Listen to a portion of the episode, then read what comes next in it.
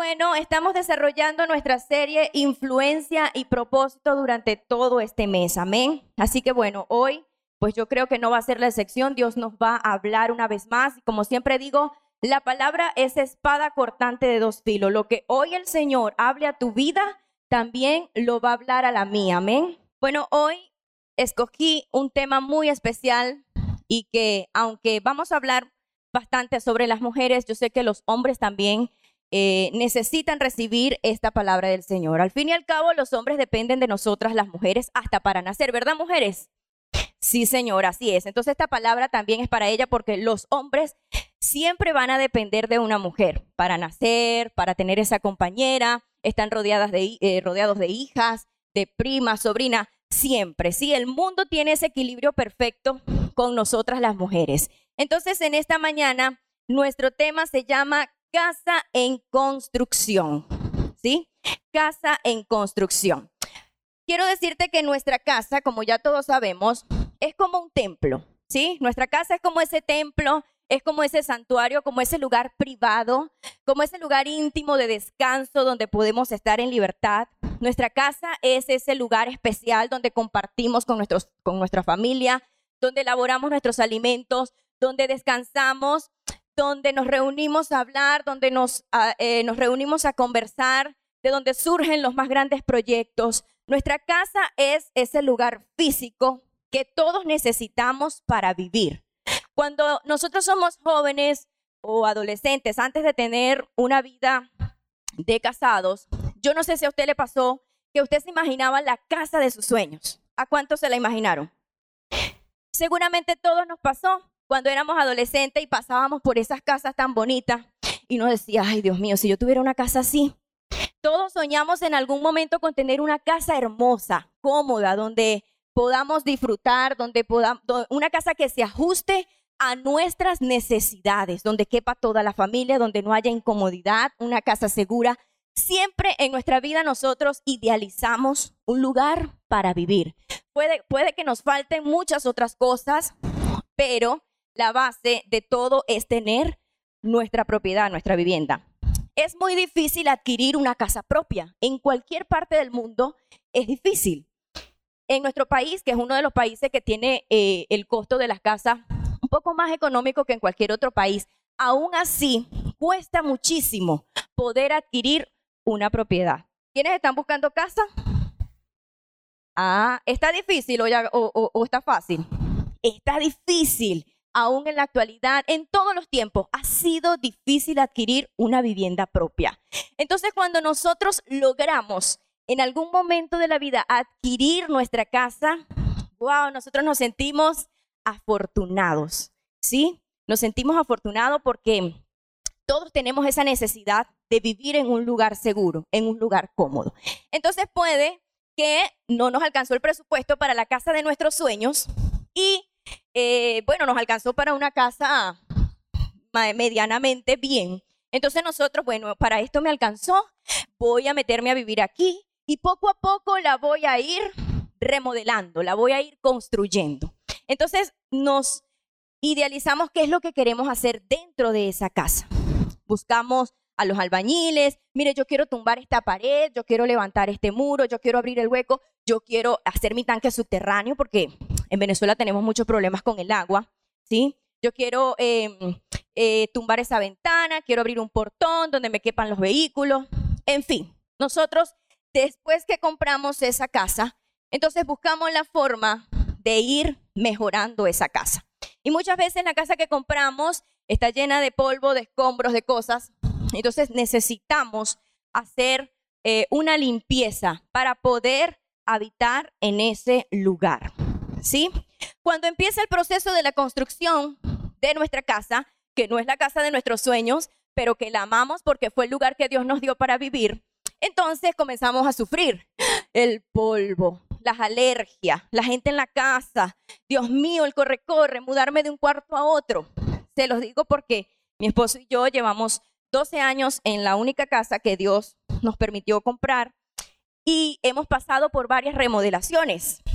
Entonces ya tenemos como que un doctorado, un doctorado en albañilería, en todo esto de materiales. Y hay otros vecinos que han visto que nosotros hemos hecho tantos cambios en la casa que nos, nos preguntan a nosotros. No, vamos a preguntarle a Ale y a Yonirai que ellos saben dónde venden los materiales, dónde se consigue a mejor precio, porque han visto que en la casa siempre buscamos mejorar algo, arreglar algo, eh, buscando el diseño que se ajuste a nosotros. Entonces, cuando comienza esa construcción, ay, comienza la sufridera, que los niños, las alergias, la ropa huele a polvo, eh, no tengo un lugar cómodo para cocinar. Entonces sufrimos mucho el proceso de la construcción. Hasta que llega un momento en el que terminamos de construir nuestra casa.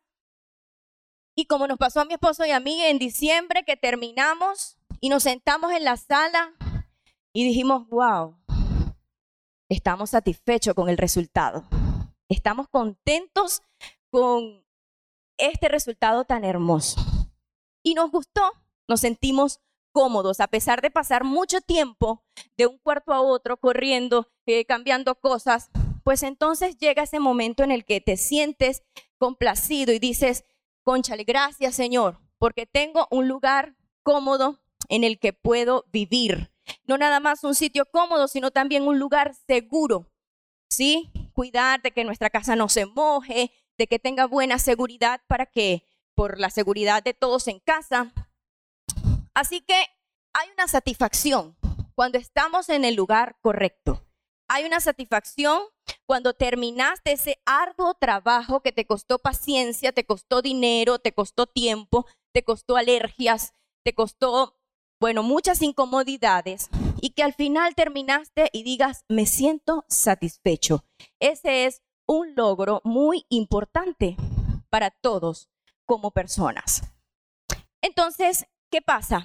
Cuando terminamos de construir nuestra casa, allí no termina todo, viene una tarea ardua también, que es cuidar la casa. ¿Sí? Comienza esa tarea difícil que los niños no rayen las paredes porque ya las pintaron. Que los niños de los vecinos no vengan a montarse en los muebles y te los ensucien porque los muebles son blancos. Que no te tumben el espejo, que no te rompan la bisagra de la puerta. Entonces tú vives en ese en esa zozobra. Cuidado, cuidado, que el niño no raye la pared, que fulanito no me abra la puerta duro, que no me recueste la silla. ¿Por qué? Porque esto costó dinero, porque hiciste una inversión allí. Y tú necesitas cuidar, valorar todo lo que te esforzaste y hay que esa misma idea inyectársela a todos en casa, que todos en casa como equipo cuidemos lo que con tanto sacrificio nos costó construir. ¿Sí? ¿Usted me sigue en esta mañana? Muy bien. Entonces, cuando me imagino esta historia que me la apropié mucho porque ya he pasado por, como les decía, por varias remodelaciones en casa, mi esposo y yo, junto a nuestros hijos también. Entonces, esto inmediatamente viene a mi mente y digo que nosotros somos casa del Señor.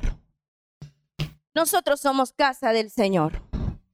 Y en esta mañana quiero decirte que es necesario hablar un poco sobre la importancia de cuidar nuestras casas espirituales. Amén. Entender que somos templo del Señor y que el Señor nos compara a ese lugar sagrado, porque para Él nosotros somos sagrados.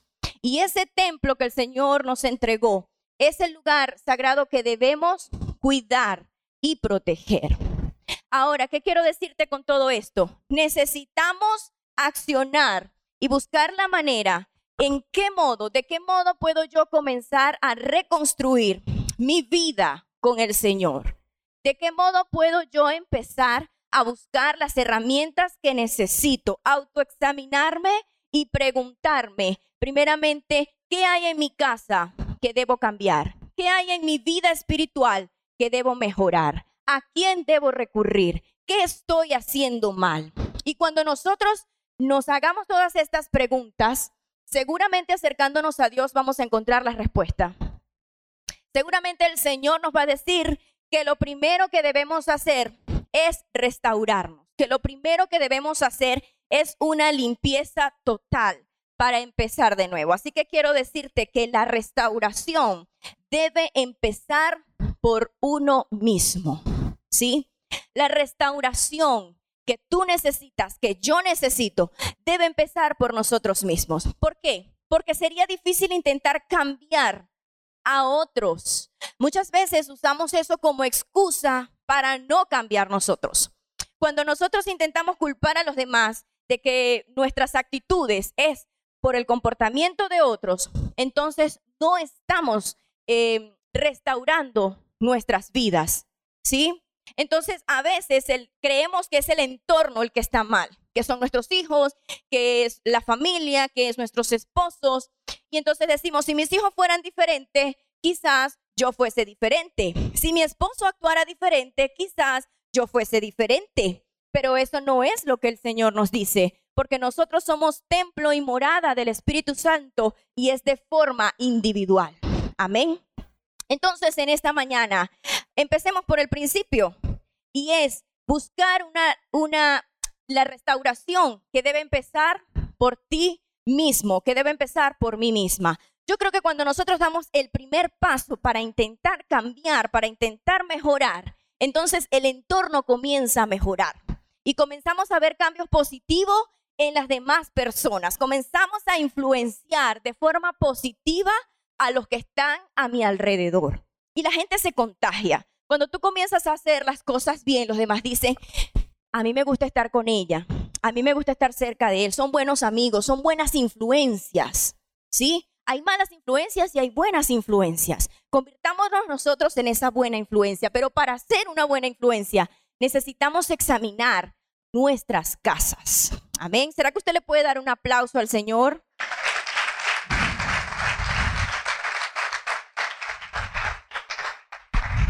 En Primera de Corintios capítulo 3, versículo 10 y 11 dice, conforme a la gracia de Dios que me ha sido dada, yo como perito arquitecto puse el fundamento y otro edifica encima, pero cada uno mire cómo sobreedifica, porque nadie puede poner otro fundamento que el que está puesto, el cual es Jesucristo. El verso 16 y 17 dice, ¿no sabéis que sois templo de Dios y que el Espíritu Santo de Dios mora en vosotros? Si alguno destruyera el templo de Dios, Dios le destruirá a él, porque el templo de Dios, el cual sois vosotros, santo es. Dios nos hace una confrontación a través de esta palabra para enseñarnos que le pertenecemos a Él. ¿Sí? Que le pertenecemos a Él, que Él es nuestra vida, que Dios, que nuestra relación con Dios no es como la de un espectador con un mago que vamos de vez en cuando y nos ponemos de espectador a esperar que el mago saque del sombrero lo que nosotros queremos. Y esa no es la relación que debe haber entre Dios y nosotros. Dios no es un mago que va a conceder nuestro deseo. Dios necesita que entendamos que tenemos un dueño que es Él, que Él nos formó y que Él nos creó. Y esa es la base que debemos fundamentar para poder cambiar lo que tengamos que cambiar en nuestras vidas. Amén. No creer que yo voy a llegar al Señor como el 911, solamente cuando tengo una emergencia, cuando necesito a Dios, porque el resto del tiempo no lo necesito. Y cuando yo entiendo que le pertenezco al Señor, entonces mi relación debe crecer con Él. Y debo tener la necesidad de estar con Él, así como nuestros hijos pequeños andan con nosotras las madres más cuando les amamantamos. Les da miedo estar en brazos de otro. Les da miedo que otro los agarre. Lloran, tiemblan. Porque saben que se sienten seguros. Es con nosotras, sus madres. ¿Sí? Cuando son bebés. Se sienten vulnerables, se sienten solos cuando nosotras no estamos presentes. Y esa es la necesidad que nosotros debemos sentir por el Señor. Es ese miedo de no estar con Él. Es ese temor, esa vulnerabilidad de cuando Él no está cerca de mí.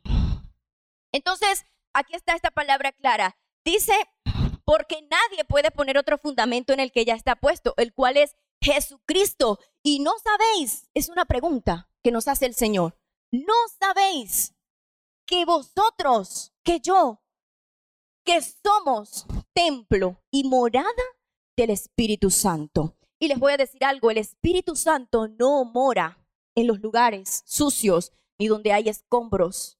el Espíritu Santo no mora donde hay suciedad, donde hay filtraciones, donde hay huecos.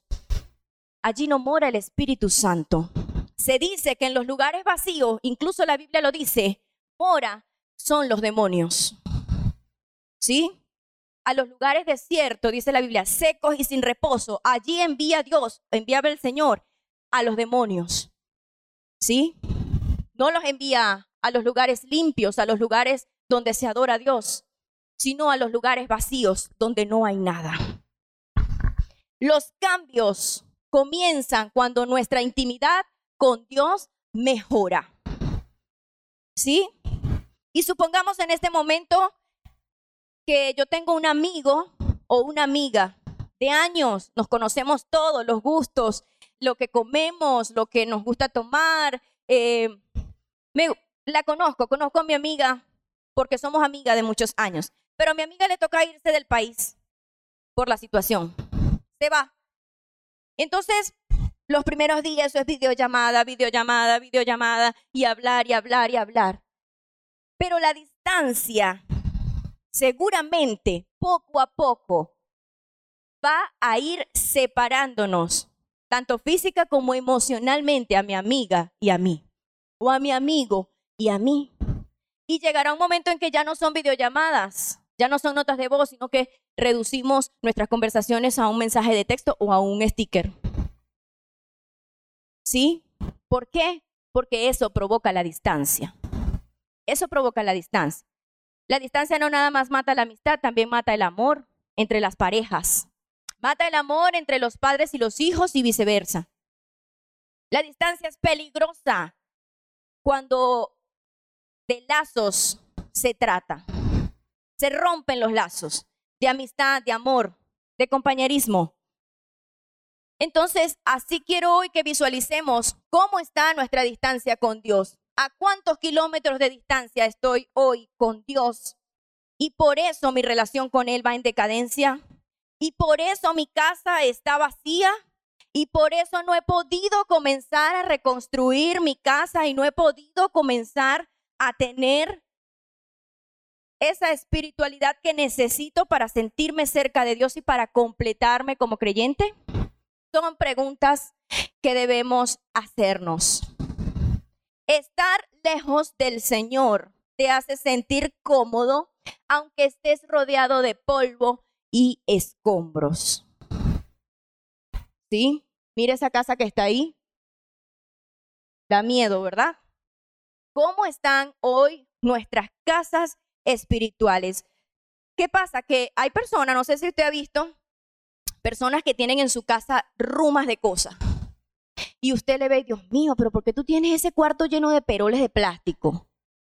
Y Dios mío, tú, coleccionas chapas y, ese poco de cosas. Y entonces la gente no se siente cómodo con su desastre ahí. Y son de esas casas que usted abre la puerta y tra, tra, tra, tra, tra, tra, se sale el perolero. ¿Usted ha ido a una casa así? ¿O tiene la casa así? Confiésese. ¿Qué hacemos con eso? No, ese es de mi tatarabuela, de la Segunda Guerra Mundial. Yo la guardo porque, ¿sabes? Algo, algo muy valioso.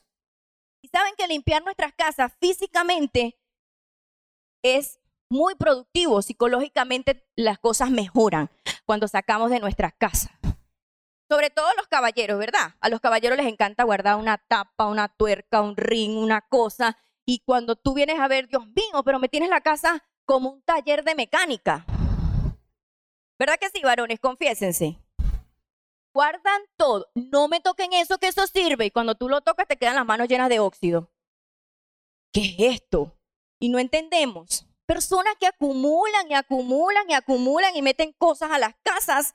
Y cuando vienen a darse cuenta, están cómodos viviendo entre la basura porque son cosas que no sirven cosas que necesitamos votar y que nos aferramos y que sirven y que sirven y no están haciendo absolutamente nada productivo allí. Y llega un punto en que nos sentimos cómodos con eso allí. Hoy quiero decirte que el pecado, que el pecado no debe volverse una normalidad en nuestras vidas. Y que el Señor nos dice hoy que tenemos que comenzar a limpiar y a barrer todo aquello que no necesitas para poder acercarte en una relación genuina con nuestro Padre Celestial. Dale un aplauso a Él en esta mañana.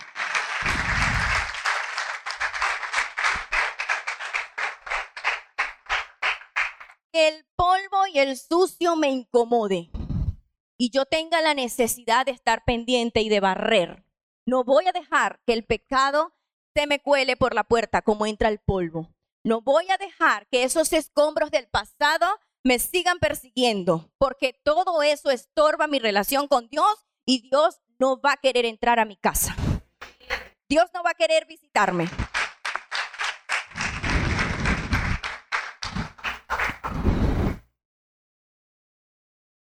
Ahora vamos a hablar de la mujer que edifica, ¿sí? La mujer que edifica. La vida de una mujer sabia está construida en la palabra. La mujer sabia fundamenta su vida sobre el oír y el obedecer la palabra de Dios.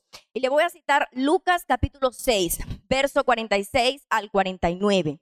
Dice, ¿por qué me llamáis Señor, Señor, y no hacéis lo que yo digo?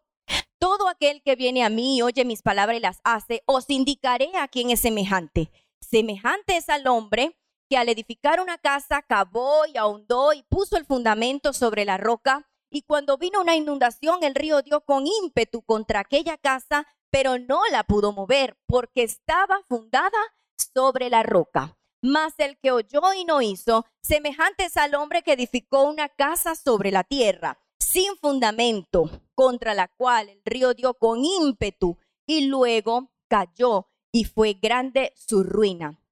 Fíjense que la palabra habla de que es la mujer la que edifica la casa. No dice que es el hombre. Dice que la Biblia dice que el hombre es cabeza del hogar, pero nos dice a nosotras las mujeres que somos las responsables directas de edificar nuestra casa. ¿Sí? Nosotras las mujeres. Nos manda el Señor y dice, ¿por qué me llamáis Señor, Señor y no hacéis lo que yo digo? ¿Sí? Porque el Señor nos ha mandado a no olvidarnos de ese fundamento. Y cuando nosotras, mujeres, entendemos cuál es el fundamento que debemos tener, entonces nos convertimos en esas mujeres sabias que edifican su casa. ¿Sí? Los obstáculos revelan el fundamento. ¿Por qué? Porque cuando afrontamos pruebas, cuando vienen los vientos, ahí en ese momento es que sabemos de qué están hechas nuestras casas, si edificamos sobre la roca o edificamos sobre la arena. Vamos a encontrar en, Venezuela muchas construcciones que llegaron hasta la mitad, que no las terminaron por errores de fundamento. No midieron bien la profundidad. Entonces, pues, eh, cuando comenzaron a edificar, no pudieron continuar porque se dieron cuenta que la construcción se iba a ir abajo, ¿sí? Se iba a hundir. Entonces, pues dejaron eso a medias, ¿sí? De hecho, que bueno, eso acá es común. Se dejan las cosas a medias, entonces no se continúa el proyecto. Entonces tú pasas por esas inmensas construcciones y tú dices, Dios mío, qué desperdicio de dinero y qué desperdicio de trabajo. No se pudo construir esto, no se pudo terminar aquello. ¿Por qué? Porque el error no fue cuando se construyó, sino al inicio de todo. ¿Sí? Entonces, de este modo es que quiero que entendamos eh, el fundamento que el Señor nos ha indicado que debemos tener para después de allí comenzar a construir las bases sólidas de la edificación que queremos. Amén. Voy a hablarle a la mujer que edifica, ¿sí? Una mujer que edifica es aquella que usa la palabra con prudencia para hablar. Mujeres prudentes nos ha llamado hacer el Señor. ¿Cuáles son esas mujeres imprudentes? Bueno, mujeres poco empáticas, que hacen comentarios sin saber que vamos a herir a, nuestro cónyuge, a, nuestra, a nuestros hijos, y proferimos palabras que pueden herir a otros y nosotros nos da igual. ¿Se ofendió? Bueno, no importa, ya yo lo dije, ya yo lo solté.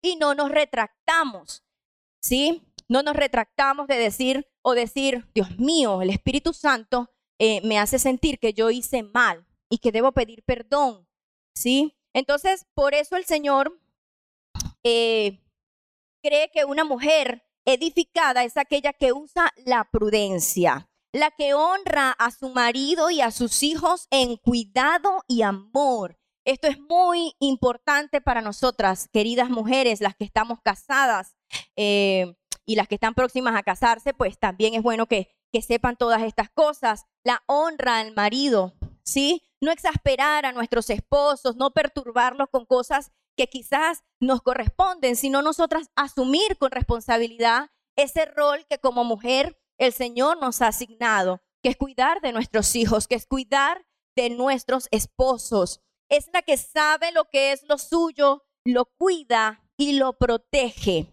¿Sí? Por ahí yo he escuchado una canción que dice, arrebato todo lo que es mío. ¿Usted la ha escuchado? Bueno, a mí no me gusta esa canción. ¿Por qué? Porque yo creo que lo que Dios me ha dado a mí, nadie me lo va a venir a arrebatar.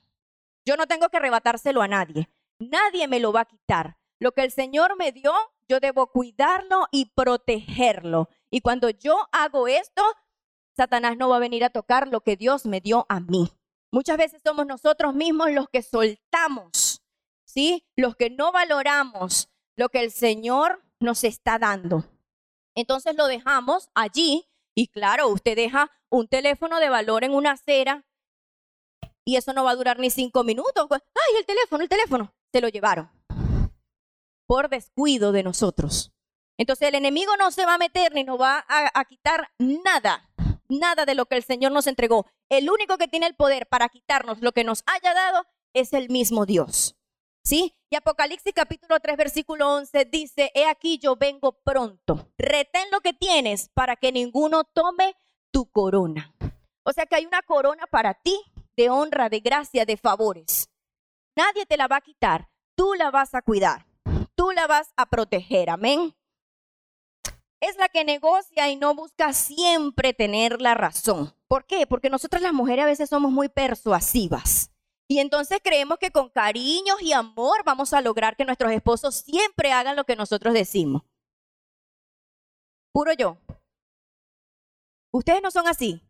Las felicito. A veces creemos que no, yo me pongo cariñosa y mi esposo va a acceder. Y mi esposo me va a dar la razón y mi esposo va a hacer lo que yo diga. Y eso no está bien delante del Señor, sino que siempre con respeto, ¿sí? Valga la redundancia, respetar también ese orden que el Señor nos dejó, que nuestros esposos son la cabeza del hogar. Entonces, no todo el tiempo buscar tener la razón en todo, ¿sí? Ajá, es la que halaga los logros de sus seres queridos y amigos. Esto es muy importante. Cuando nosotros halagamos y felicitamos y honramos a los que están a nuestro alrededor, somos mujeres que hemos sido edificadas por Dios. Somos mujeres que ya limpiamos la casa. Somos mujeres que ya sacamos los escombros de la envidia, sacamos los escombros de la frustración y por eso no nos da pena decir, te felicito por lo que has logrado. Estoy contenta por lo que has avanzado. Estoy feliz por, por esto que conseguiste con tu esposo, con tus hijos y con las personas que, que están a tu alrededor. E irradiar a otros que esto es importante, no nada más para bendecir a otros, sino para tú también crecer como persona. Amén. Muy bien. Ahora quiero hablarles de algunas mujeres que edificaron, ¿sí? Mujeres que edificaron según la Biblia y le voy a mencionar cuatro rápidamente. La primera de ellas es Sara. Sara abandonó todo lo que tenía para acompañar a Abraham a donde quiera que Abraham iba. Y vivían en tiendas de campaña a todos lados. Ellos iban a donde Dios les mandaba. Y Sara obedientemente acompañó y apoyó a su esposo a lo largo de la vida. ¿Cuál fue la recompensa de Sara? Que Dios le diera la dicha de tener un hijo a la edad de 90 años. Sara, sin duda alguna, fue una mujer que edificó. Sara fue esa mujer prudente que habla la Biblia. Si hablamos de Débora, Débora era una jueza, una profetisa que tomaba el liderazgo de Israel cuando no habían reyes. ¿Sí? Y alistaba a la gente para la batalla, alistaba a la gente para la guerra, para que la gente saliera a pelear, los ejércitos vencieran, ganaran. Y el Señor trajo paz a Israel durante 40 años, todo el tiempo que Débora estuvo gobernando en Israel. ¿Cuántas Déboras hay aquí? si no somos Débora, pues tenemos que comenzar a parecernos a estas mujeres que edificaron. Estas mujeres no perdían el tiempo en chisme.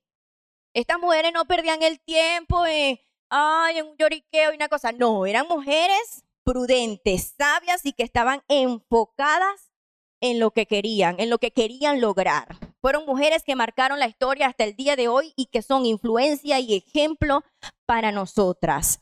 Si hablamos de Esther, bueno, Esther, una chica israelista, ¿sí? Que ganó el concurso de belleza más importante de su tiempo, ¿sí? Esther fue dotada por el Señor con belleza, gracia e inteligencia.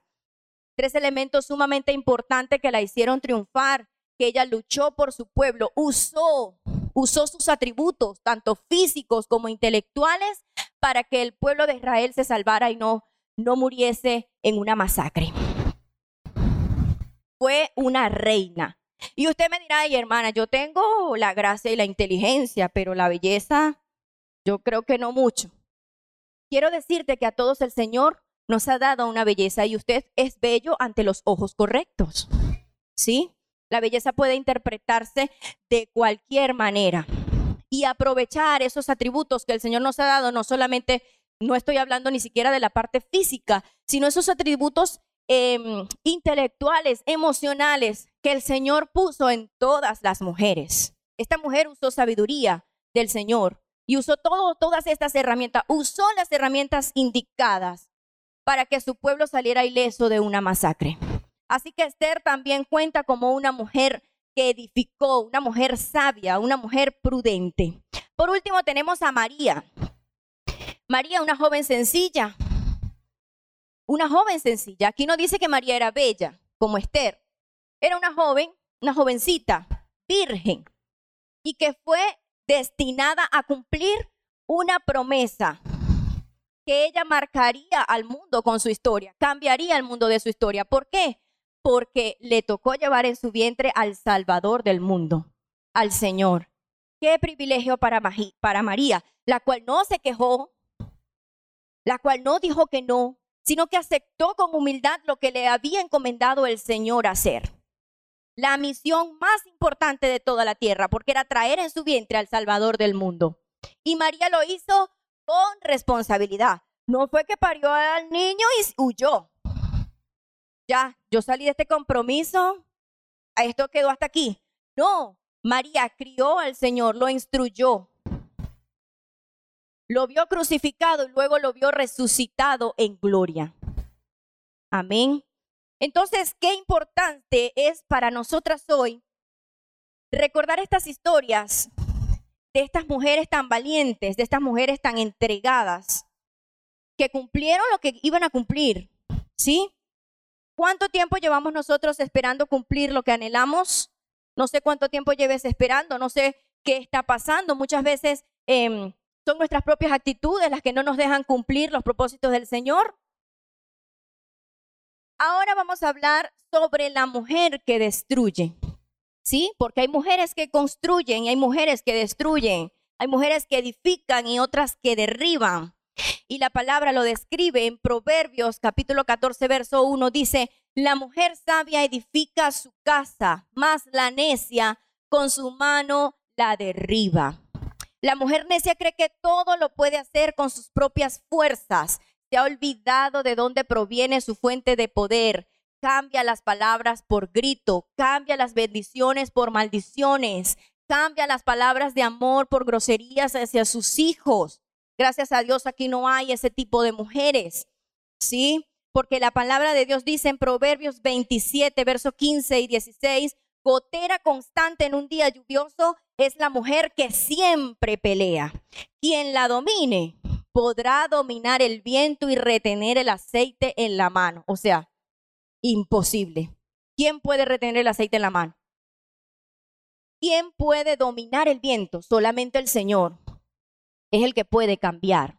Pero el Señor cambia cuando nosotros queremos que Él haga esa transformación en nosotros.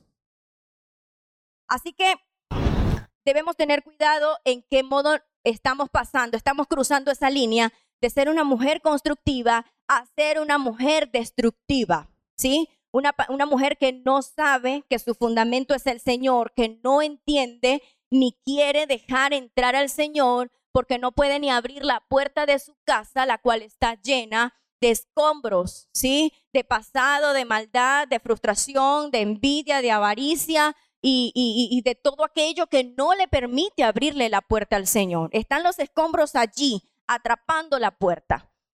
Entonces no le damos esa oportunidad al Señor para que entre a cambiar, para que entre a edificar, para que me diga cuáles son las herramientas que voy a usar para comenzar a limpiar mi casa.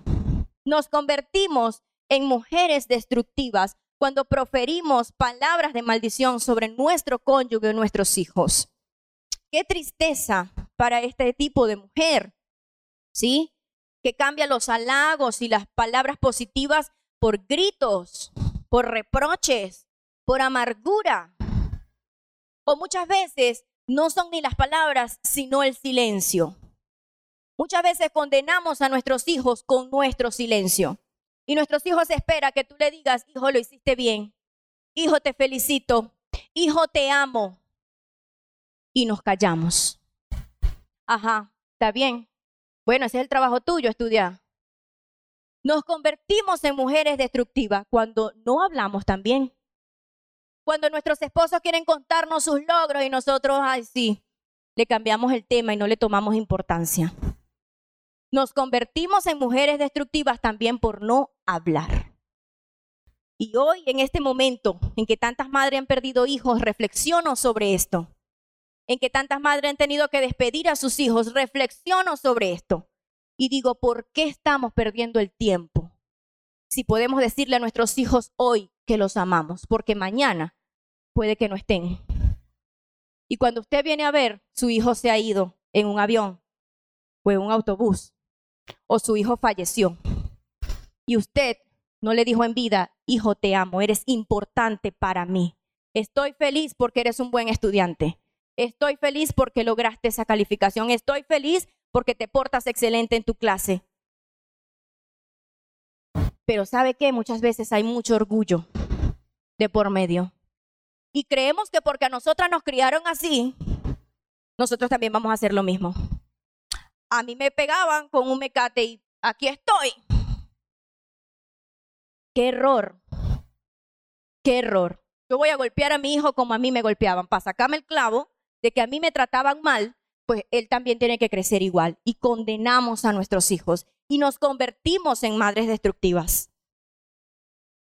Y creemos de paso que es lo correcto, porque cuando alguien viene a decirnos lo contrario, no, momentico, usted no me va a venir a decir a mí cómo tengo que criar yo a mi hijo. Ese lo parí yo, porque no aceptamos consejo de nadie. ¿Sí? Qué triste realidad, porque esta es una realidad. Y mi consejo para usted, querida mujer, querido caballero, porque los hijos también necesitan el afecto de sus padres. No perdamos más el tiempo en discusiones tontas. Voy a pelear porque se acabó el arroz, voy a pelear porque no llegó el agua, voy a pelear porque no invertimos el tiempo, la energía y todo en peleas que no tienen sentido. Y desaprovechamos cada minuto de vida. Desaprovechamos cada instante que nos queda, quizás, que no sabemos cuándo es el último, para compartir con nuestra familia, para tomarnos un tiempo con nuestros hijos, para tomarnos un tiempo con, nuestras, con sus esposas, con nuestros esposos. No necesitas todo el dinero del mundo para dedicarle tiempo a tu familia. Necesitas empezar el cambio por ti mismo. No esperes a que lo haga tu pareja, hazlo tú. Toma las herramientas del Señor, habla con Dios. Dile, Señor, dirígeme, porque yo no quiero destruir mi hogar. Mujeres, la oración que tú debes hacer es, Señor, yo quiero edificar mi casa. Yo quiero edificar a mis hijos. Yo quiero cambiar mi historia. Y quiero influenciar a los demás para que vean en mí que sí se puede. Que sí podemos ser un hogar feliz. Que sí puede reinar Dios en mi casa y en mi familia. Dale un aplauso al Señor.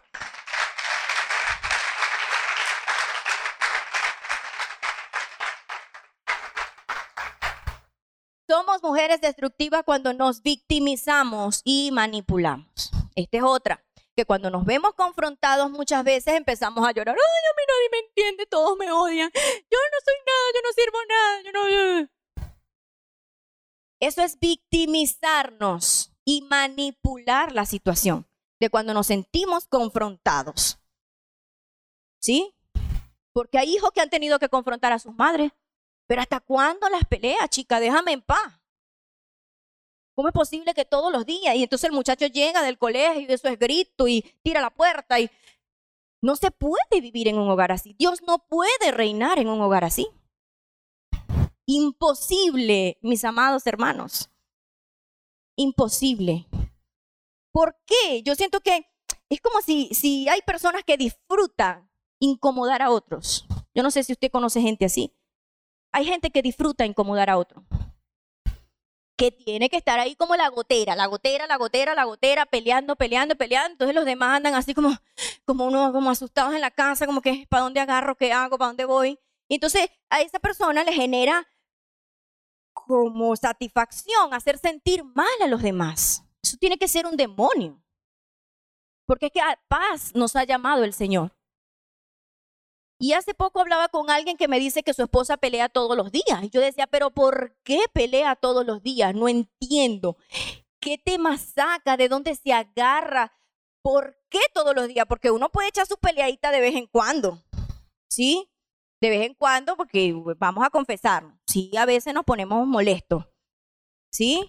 Y alzamos la voz y, o, no decimos nada. Condenamos con el silencio, nosotras las mujeres. ¿Y qué te pasa? Nada. Y en lo que llega la noche, que se apaga la televisión y estamos ahí, en la, por ejemplo, en mi caso, empiezo yo, no, porque tú sabes que yo me molesté por esto, por esto, a la hora de dormir. Entonces, ¿qué les quiero decir con esto? Que muchas veces yo no entiendo por qué. ¿Por qué las discusiones, las peleas, los gritos tienen que ser constantes todos los días? No les digo que muchas veces la situación, el estrés, eh, la crisis, muchas veces eh, nos como que nos, nos lleva, nos tendemos a caer en esto porque nos sentimos frustrados de no poder resolver muchas cosas. Hay padres tratando de llevar el sustento a sus hogares y cuando no se logra con, con eficacia, eh, es frustrante y la gente intenta explotar, la gente intenta drenar su situación difícil con los hijos, con la esposa, y es válido quizás hacerlo en algún momento, pero que esto no se vuelva una gotera constante. ¿Sí? que tú puedas acercarte al Señor en oración para que el Señor te ayude. Él es el único que tiene el poder para cambiarnos. Tú no vas a cambiar por ti mismo. Yo no voy a cambiar por mí misma. Yo necesito a mi arquitecto. Yo necesito el arquitecto que diseñe mi vida. Y ese arquitecto es el Señor. Hoy quiero preguntar, ¿cuál de estos tipos de mujeres eres tú? ¿Eres la mujer sabia? ¿O estás en proceso de hacerlo? estás retomando tu relación con el Señor, la cual es sumamente necesaria para avanzar? ¿Qué estoy haciendo para poner en marcha lo que el Señor quiere que yo haga y lo que el Señor en lo que el Señor quiere convertirme, que es en esa mujer sabia, idónea, ayuda para mi esposo?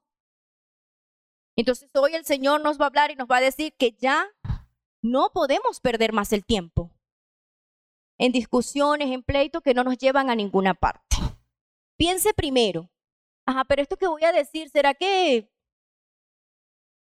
tiene sentido que lo diga o, o no va a dar ningún resultado? Para que indaguemos primero qué es lo que vamos a decir y que las palabras que profiramos no sean de maldición, sino de bendición. Ahora quiero hablarle a las mujeres que necesitan con urgencia reconstruirse Estoy hablando de las mujeres heridas. ¿Sí?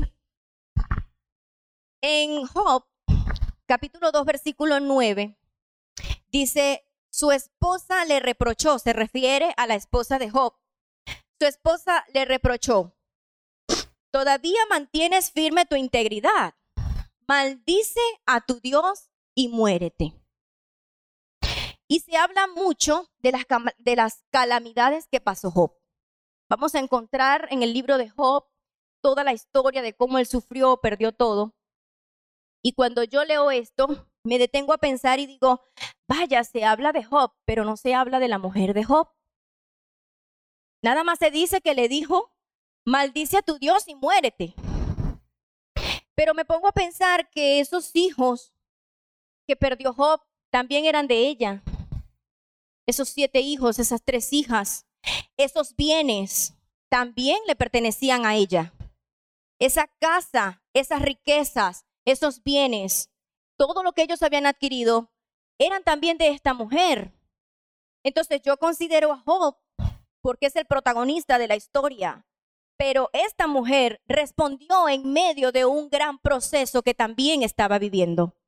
No nada más lidió con la muerte de los hijos, con la pérdida de sus bienes, de su casa y de su comodidad y de todo lo que tenían, sino que también estaba viendo a su esposo moribundo rascándose con un tiesto la sarna que tenía en el suelo. Dígame usted qué mujer no se siente herida. Dígame usted qué mujer no va a llorar. ¿Y qué mujer no va a decir, Dios, ¿dónde está el Dios al que yo le sirvo? Esa fue la actitud de la mujer de Job. Respondió en medio del dolor.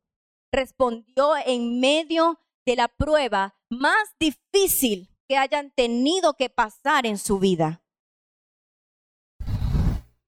Y muchas veces la prueba, como te decía anteriormente, es la que va a mostrarte cuál es el fundamento que tienes el Señor. Porque cuando entendemos en qué estamos fundamentados, aunque venga la marea alta, aunque los ríos se levanten, entonces nosotros sabremos cómo manejar la situación, porque tenemos al Señor como ancla de nosotros.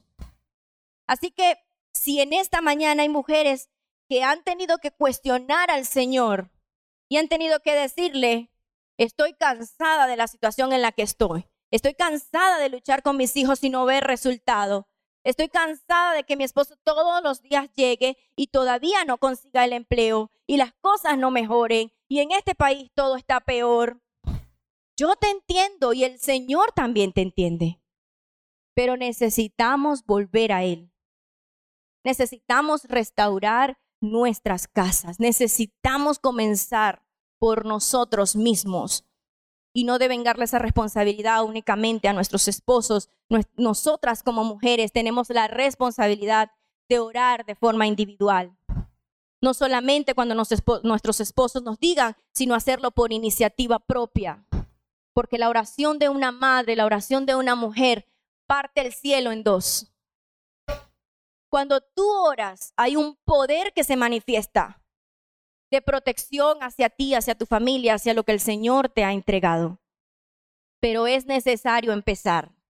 Amén.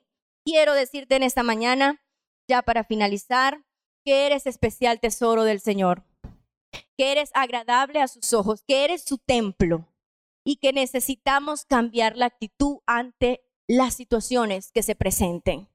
Levántate cada mañana con esa actitud de vencedora, de vencedor.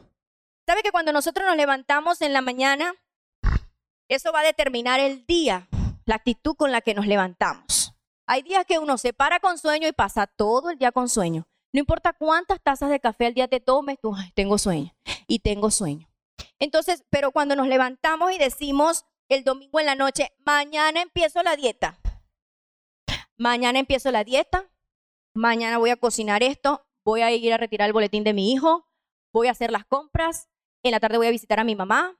Y a las seis de la tarde voy a estar ya aquí haciendo cena. Y tú planificas tu día. Eso también es de una mujer sabia y prudente.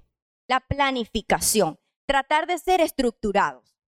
Sé que no todos tenemos ese diseño de ser estructurados, pero hay que intentarlo. Si somos desestructurados porque olvidamos las cosas, bueno, vamos a anotar qué es lo que vamos a hacer. Y esa actitud con la que tú te levantes, esa planificación que hiciste el día anterior, va a determinar el resto de tu día, va a determinar el resto de tu semana.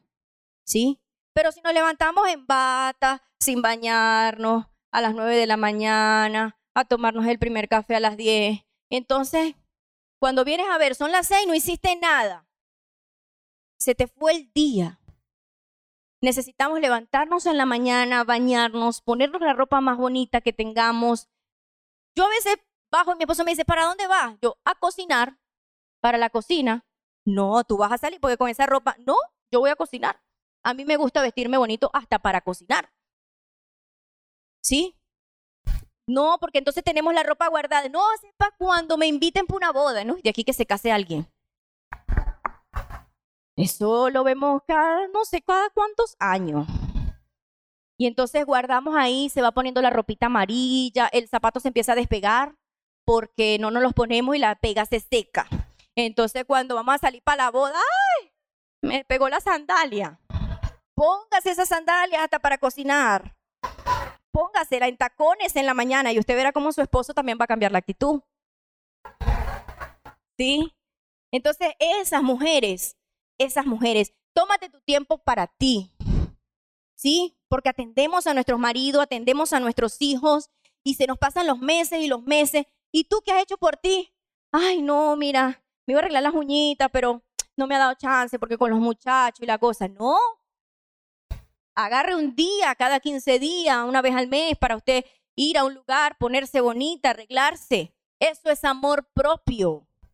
El amor propio no es eso que te venden en las redes de la perfección, de... No, no, no. El amor propio empieza en esos poquitos cambios que yo puedo comenzar a hacer por mí. Primeramente para cuidar el templo del Señor, cuidar mi salud, cuidar mi alimentación. Es un acto de amor propio. A veces nos dicen en las redes, no que este, eh, personas que sufren de obesidad y promueven la obesidad en las redes sociales diciendo, justificando de que esto es amor propio. No, eso no es amor propio, eso es promover la obesidad. No, que párate frente al espejo y siéntete bella. Y uno con, con 80 kilos. Se los digo porque yo pesé 73 kilos. Y hasta que me puse mi meta y dije, no, yo... Y llegué a 57 kilos. En, en mi primera prédica, los que vinieron saben que yo hasta les mostré fotos de mi cambio de peso y le agarré tanto amor a esto y, lo convertí un hábito en mi vida de cuidarme porque entendí que este es mi templo, que primero debo cuidarlo por mí porque soy el templo del Señor, que quiero enseñarle a mis hijos a ser disciplinados, que quiero honrar a mi esposo, que quiero verme mejor para mi esposo. Entonces, todos estos elementos, todos estos elementos te van formando como una mujer sabia, como una mujer que edifica. ¿Sí?